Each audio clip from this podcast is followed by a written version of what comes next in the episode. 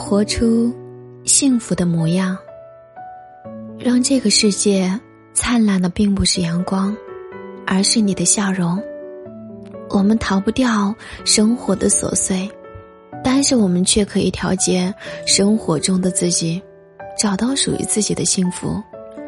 与其临渊羡鱼，不如退而结网；与其羡慕别人，不如开始行动。幸福其实没有标准，不随波逐流，不盲目攀比，专注于当下，懂得知足，爱自己，爱身边的人。人生如此就好。所有的事情都不是绝对的，而幸福也是。幸福其实它不是一种状态，而是一种心态，全在你怎样去看待它。